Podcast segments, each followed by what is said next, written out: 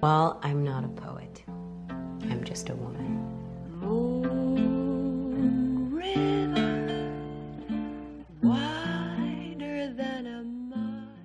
Hola, ¿cómo están? Mi nombre es Rocío Pereira, tengo 19 años y hoy les quiero dar la bienvenida a este primer episodio de Hanging at Tiffany's. Que nada, es un podcast que estoy empezando para tener un espacio en donde poder hablar de lo que a mí me gusta, eh, de lo que me apasiona, mostrarles básicamente mi zona de confort porque esto se va a tratar, sin tener miedo de quedar intensa, sin tener miedo a que me juzguen. Así que nada, bienvenidos a esto y, y vamos a ver qué sale. Como quería que me conozcan un poco más, hoy pensaba, no sé, de qué puedo hablar para, para introducirme, qué puedo hablar para presentarme.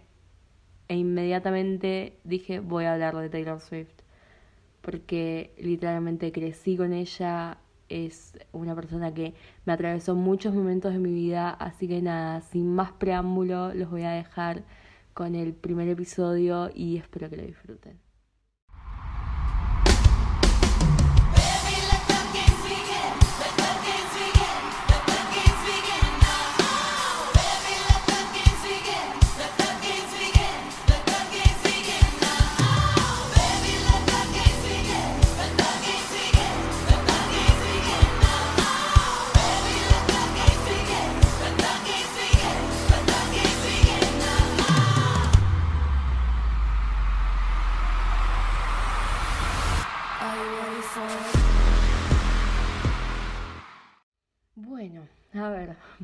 Empezar hablando de Miss Taylor Swift? Que es una artista con una carrera muy, muy grande, con muchos logros, que tiene una variedad de temas importantes para hablar.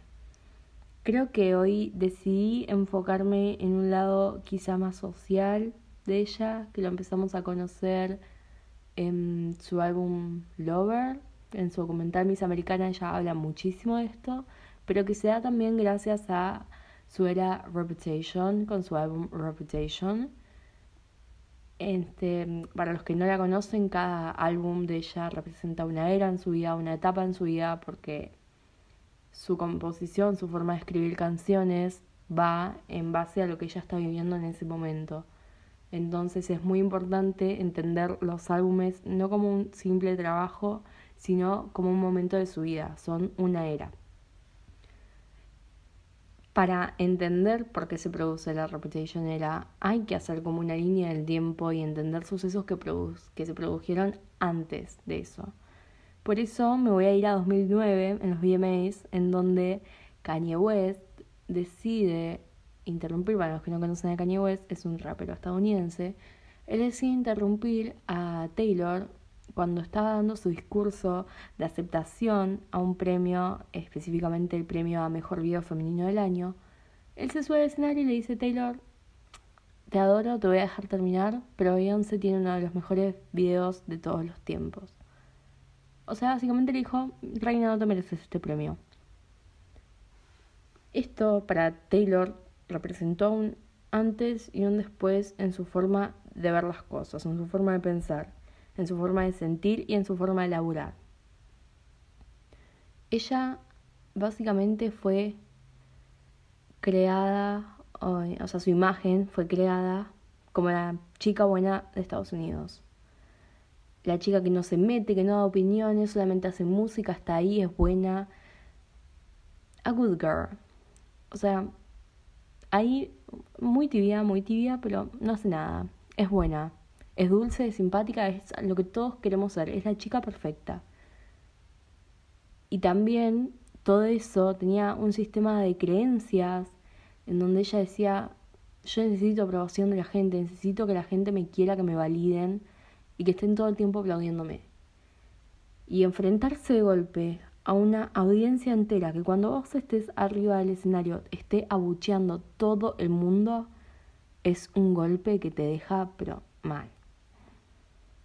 Si bien Taylor después se dio cuenta de que no la estaban abucheando ella, claramente estaban abucheando a Kanye West, en su momento no lo supo diferenciar. Ella cuenta en Miss Americana que decía, pensé que me estaban abucheando a mí.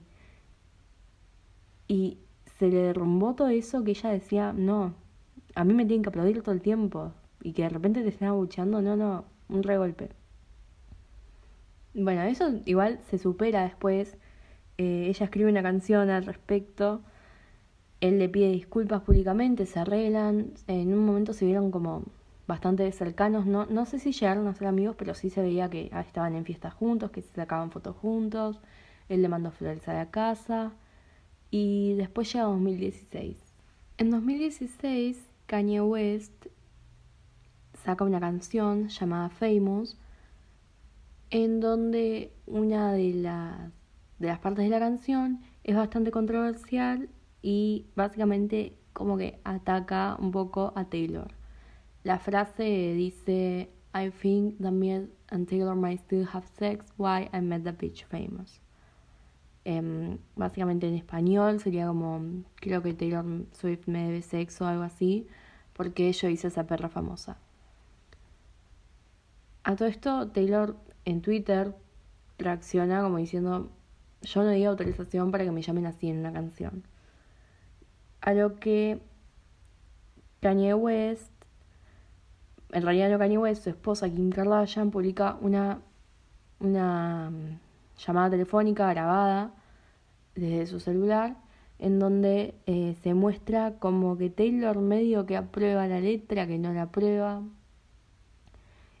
y ahí se armó como todo un re relío porque como que nadie sabía de qué lado de qué lado estar la publicista de Taylor sacó un comunicado en el cual al final decía como I would very much like to be excluded from this narrative, one that I never be asked to be a part of since 2009. Eh, básicamente es eh, por favor excluyanme de esta narrativa, no pedí ser parte de ella desde 2009, en donde pasó este incidente de los VMAs. Este, esta frase, guárdensela porque es muy importante en la Reputation era. Por eso la cité. Bueno, se arma todo un lío y la gente le cree a Queen Kardashian. ¿Por qué? Además, Taylor estaba teniendo problemas con otros artistas. Estaba teniendo problemas con Katy Perry desde el año 2012 Em, por un problema que hubo con bailarines en una gira. Ahora igual se llevan bien, son amigas de vuelta, eh, aparecieron en un videoclip juntas, pero en su momento estaban como muy peleadas. También estaba saliendo una relación amorosa con Calvin Harris y entrando una relación amorosa con Tom Hiddleston, que es polémico, me encanta a mí esa relación, a mí particularmente, pero en otro momento hablaré de, de eso. Este, pero nada, como que la vida de Taylor estaba muy agitada, muy agitada. Estaba perdiendo amigas, eh, tenía como un squad que se estaba desarmando. Kendall Jenner era parte de ese squad y de repente se le dio vuelta. Em, como que toda la gente que ella tenía cerca, de repente dijo, ah, ¿sabes qué? No te creo, no te creo, le creo a ellos. Y eso para Taylor fue un regolpe. Fue tendencia Taylor Swift is over party millones, millones de personas tuiteando cómo odiaban a Taylor y todo lo que hizo mal. Fue tendencia no solo un día, fue tendencia por una semana, algo así. Los comentarios llenos de. Los comentarios de las fotos llenos de serpientes, porque así le empezaron a decir, le empezaron a decir que era una víbora, que era falsa, que, que todo lo que hacía era como súper calculado. La empezaron a rebardear, en síntesis. A lo que Taylor responde desapareciendo un año del ojo público. Por un año nadie sabe nada de ella. Los fans, nadie. Nada en Instagram, nada en ningún lado, ninguna entrevista, ninguna canción, nada. Salía de la casa. Se ha dicho hasta que se metió en una valija para salir de la casa. Hay fotos de eso. La verdad es un meme muy recurrente, muy recurrente en el fandom. Este, pero fue re loco no verla por un año cuando tenía una vida muy pública. Taylor tenía una vida en el que todo el tiempo estábamos viendo fotos de ella, de lo que hacía, todo el tiempo publicaba fotos en su Instagram, de fiesta con las amigas, con su pareja, que en ese momento era Tom Hiddleston, si no me equivoco, o algo así. Estaba entre Calvin y Tom, estaba como saliendo de, la relación con Calvin y empezando con Tom, y veíamos mucho, mucho de eso. Y de repente nada hasta el 21 de agosto de 2017, en donde ella borra todas las publicaciones de su Instagram, deja de seguir a todo el mundo, aunque no es tan así, sino que oculta a la gente que sigue. Y sube un video. Raro, muy raro. Nada que ver la estética de Taylor, nada que ver. Era como una parte de una serpiente, es porque sigue estando, si bajan lo van a encontrar. Son tres partes, pero las fue subiendo así un día cada una. Y después saca Look What You Make Me Do. Y ese es el mejor comeback de la historia. El mejor. Es un videoclip, una canción en donde la letra tiene palos a todo el mundo, el videoclip tiene palos a todo el mundo. Y es donde ella dice, bueno, ¿saben qué? ¿Quieren que sea la mala de la película? Voy a hacer la mala de la película. Cambió mi forma de ver el mundo, mi forma de pensar. No necesito que me quieran. Si me quieren mis fans está todo bien. No los necesito.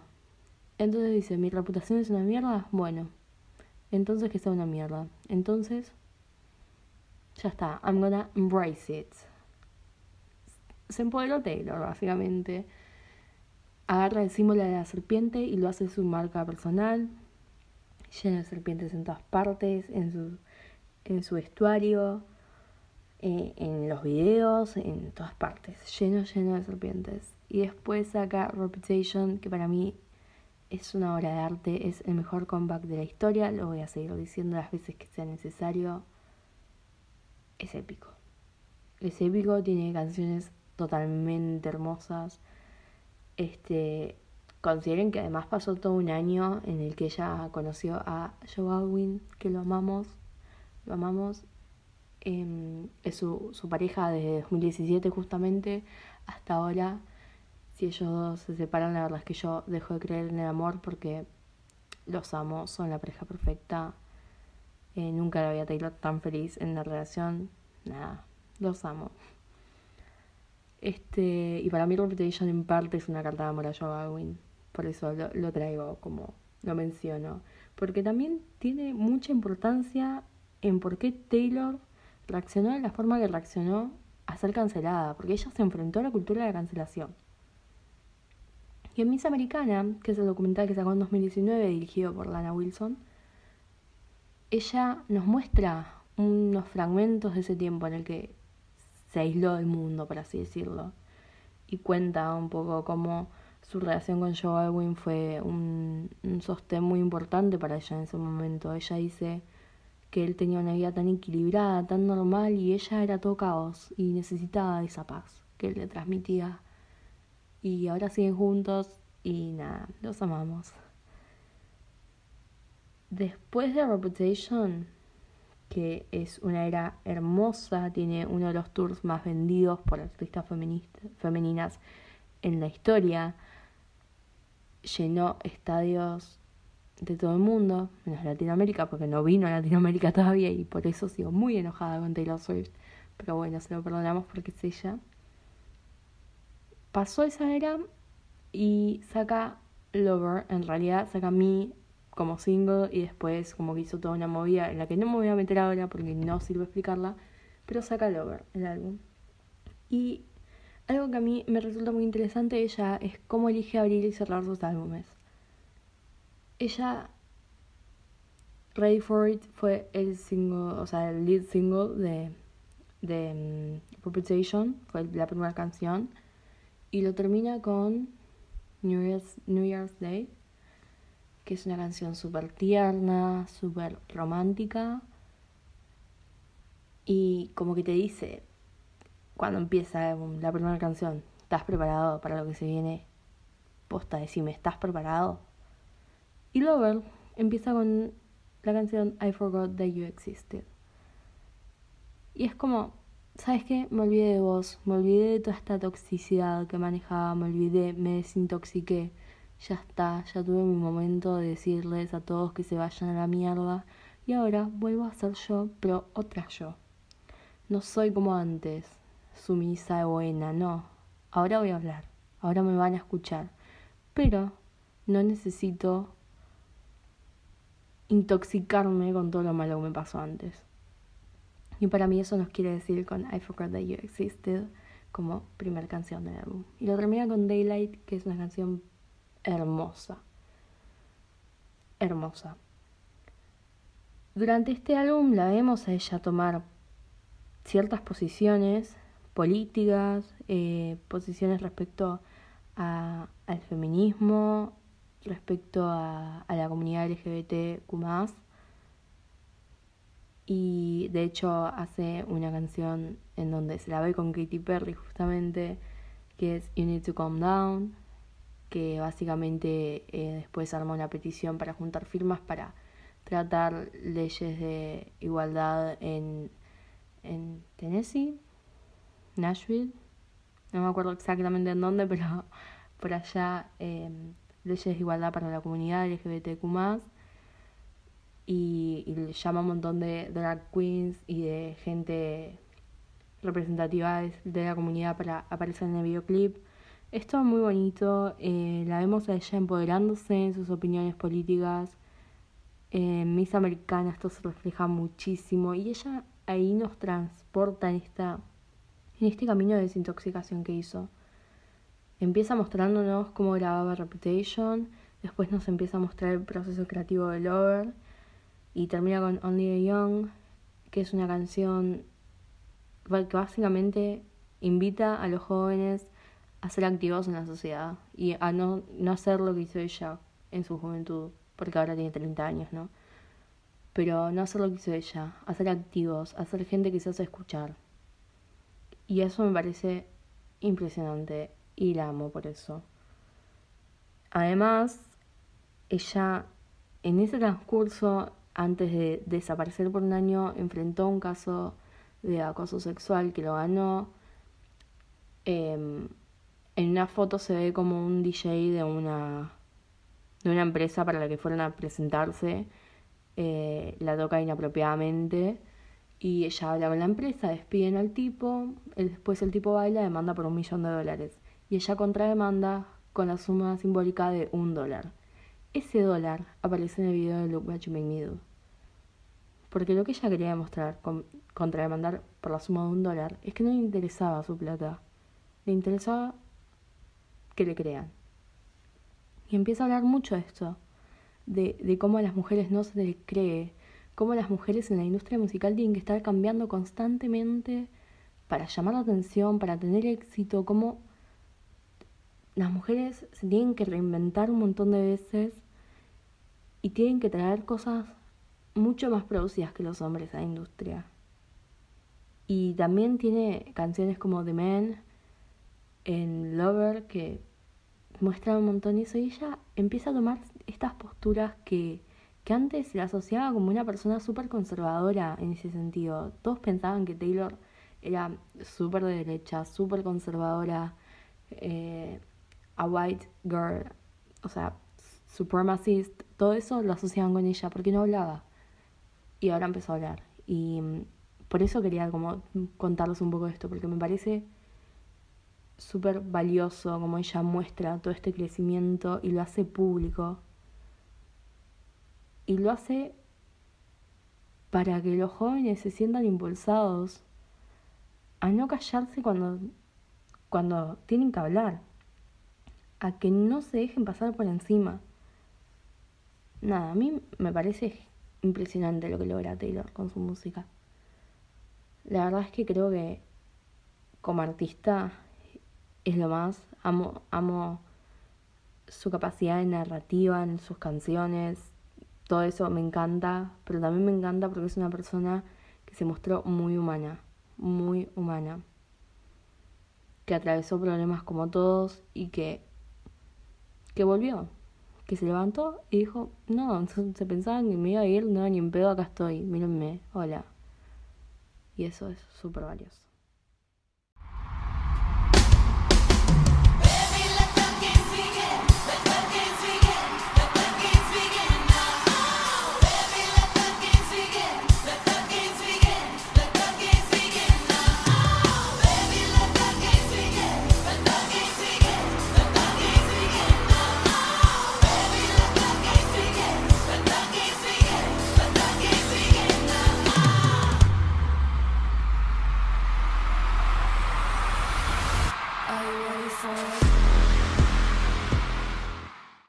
Bueno, eso fue todo por hoy.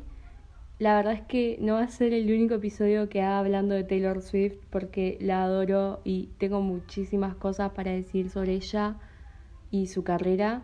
Pero nada, espero que lo hayan disfrutado. La verdad es que yo me divertí un montón grabando este episodio. Así que nada, muchísimas gracias por escuchar y nos veremos la próxima. Well, I'm not a poet. I'm just a woman.